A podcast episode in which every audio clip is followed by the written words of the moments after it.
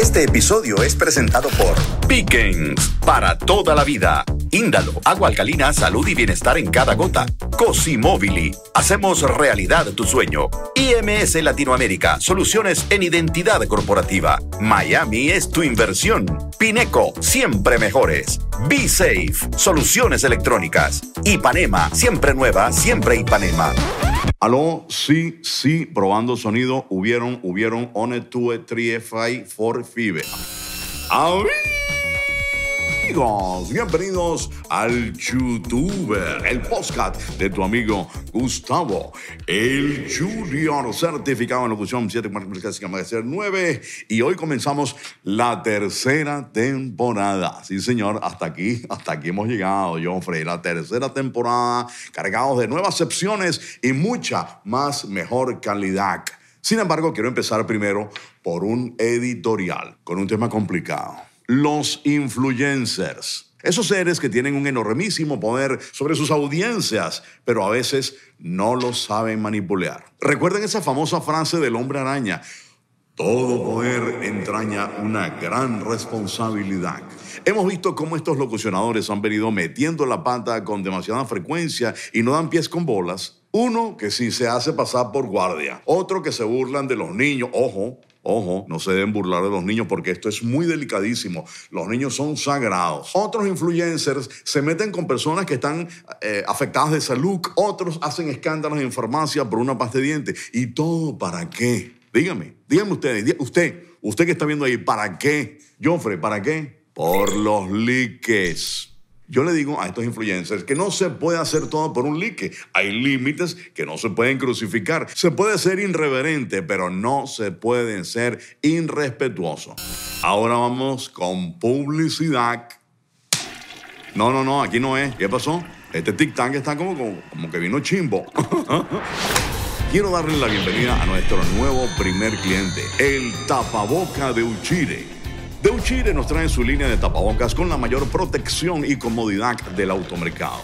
Tapaboca de Uchire viene en un maravilloso color blanco espuma con negro para darle un río de pureza a su sistema respiratorio.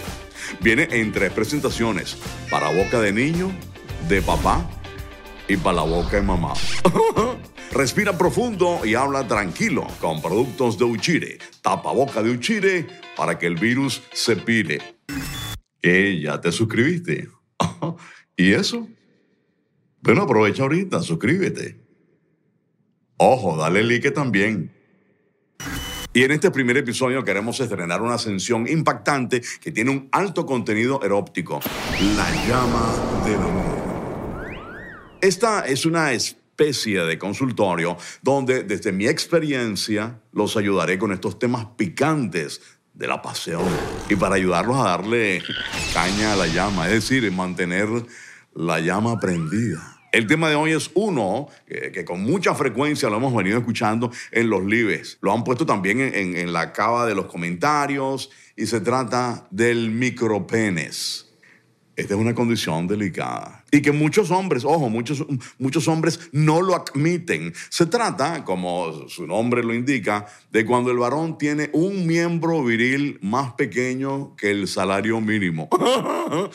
bueno, disculpen, a veces no puedo evitar. Hay quienes dicen que la microfanosomía es un chihui mojado. No obstante, es importante recalcar que no debemos burlarnos de esto. Señora amiga, no se burle de eso. Porque cualesquiera persona que conozcamos puede tener su micropenes. O sea, se considera micropene en el adulto aquel cuya longitud es menor de 7 centímetros en estado de elección. ¿Cómo se mide? Cada quien tiene su método, vamos a estar claros. Con la mano propia, con la mano ajena. Lo importante es que sea por la cara dorsal, es decir, por el lomo. Se cuenta desde el pubis hasta la punta del glande a ver si lo tiene glande. ¿Qué consecuencias trae el micropene? Que su pareja se pueda aburrir, pero ojo, esa no es la única herramienta con la que dispone el hombre para proveer placer. no, señor, no se desanime, para eso puede usar la lengua, ojo, pero no con el fin de conversacionar. No, no, o sea, no sé si me explico, ¿no? o, también, bueno, pero ojo con esto. puede usar lo que se llama la táctica 2.0, es decir, la táctica digital. El que entendió, entendió, entendiendo, ¿ok? A todos los varones que sufren este pequeño problema del micropene, no se desanimen. Y si van a la playa, pueden usar unas medias de fútbol, esa es la mejor opción. Además, la medicina ha avanzado muchísimo y ya se hacen trasplantaciones de estos órganos. Lo que pasa es que es difícil conseguir donantes, pero con fe todo se puede. Y ha llegado el momento de la música. Eso que conocemos como el idioma universal. Por cierto, el, origen de la música es antiguísimo, se hace desde muchísimos milenios, incluso me atrevería a decir que más que milenios serían ciclos. Ahora bien, todo este prefacio cultural es para darle el pase a un gran maestro de la música, un superdotado del ventagrama. Con ustedes, el gran Josuel. Ruédalo, Jofre.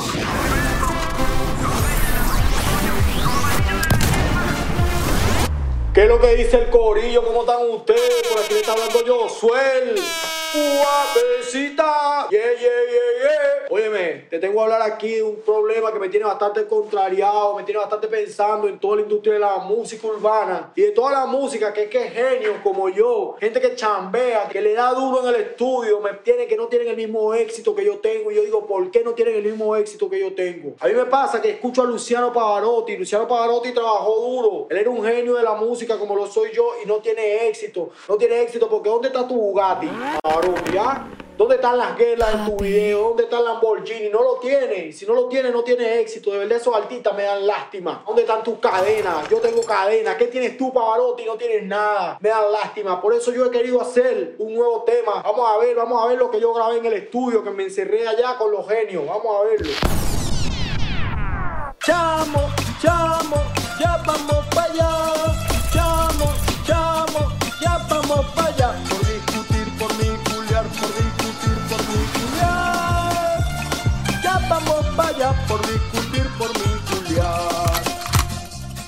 Verdad, hermano, yo espero que con esta obra maestra que yo acabo de hacer aquí, la carrera de Pavarotti pueda despegar a pesar de que ya no esté. Y recuerden, muchachos, tienen que trabajar duro, estudiar mucho la música, porque recuerden que el conocimiento en la música es lo que nos va a hacer grandes.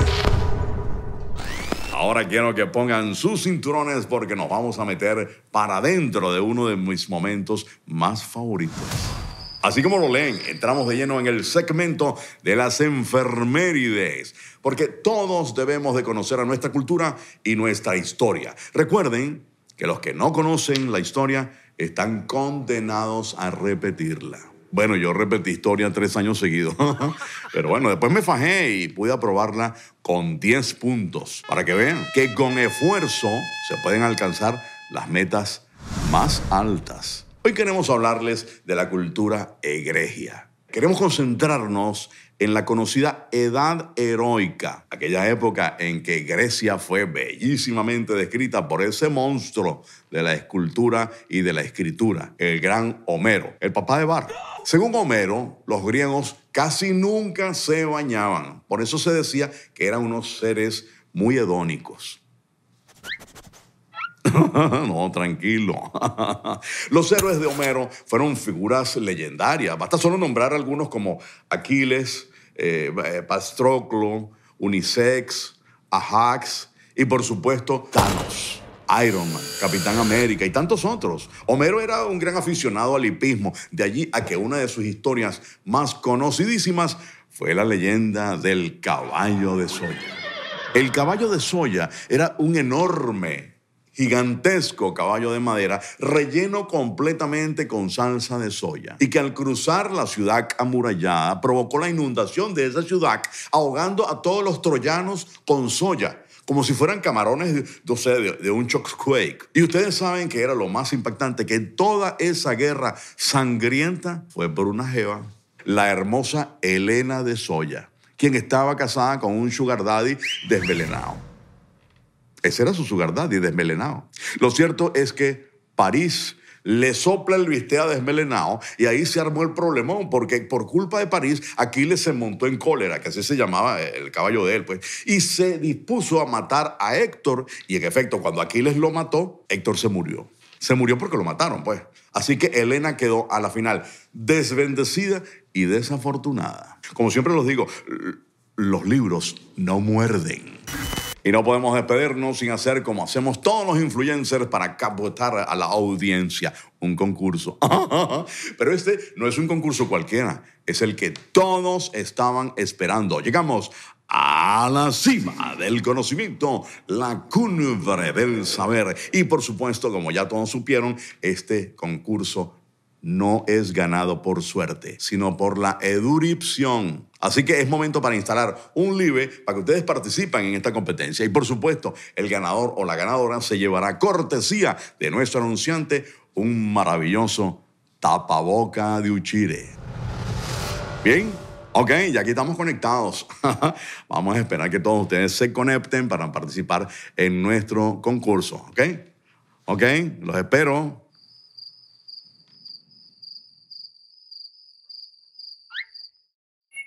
Ajá, ajá, ajá, Se conectó alguien que se llama, que se llama, no lo puedo creer lo que escuchan mis ojos. Es Miladis. Hola Miladis, ¿cómo estás? Me alegra que estés bien. ¿De dónde nos están viendo, Miladis? Un, un saludo, un saludo a toda la gente de la hermosa población de la Platabanda, ¿ok? Bueno, ¿estás lista, Miladis?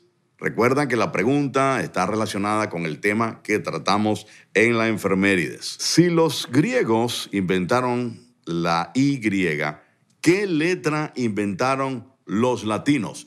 Tiempo. Eh, ni idea. claro, esa no es ninguna letra, Miladi. Lamentablemente tu respuesta es incorrecta. Y te explico, Miladi. Ante la pregunta de que si los griegos inventaron la Y, ¿cuál letra inventaron los latinos? La respuesta es la G. La G latina. sí, señor, la G latina, una de las letras más sabrosas del analfabeto. Eh, este, eh, será en otra oportunidad. Te quiero mucho, Miladis. Gracias por escribir, Tranca, Jofre, desconecta allá. y a ustedes, queridos amigos, gracias por acompañarnos en esta tercera temporada de mi podcast, El YouTuber, conducido por Gustavo, el Junior. Muchísimas gracias por aperturarnos sus corazones. Cuídense mucho y recuerden, lo importante no es caer, sino saber despertarse en la mañana. Desayunara. Este episodio es presentado por Pickens, Índalo, Cosimóvili, IMS Latinoamérica, Miami es tu inversión, Pineco, Be Safe, Ipanema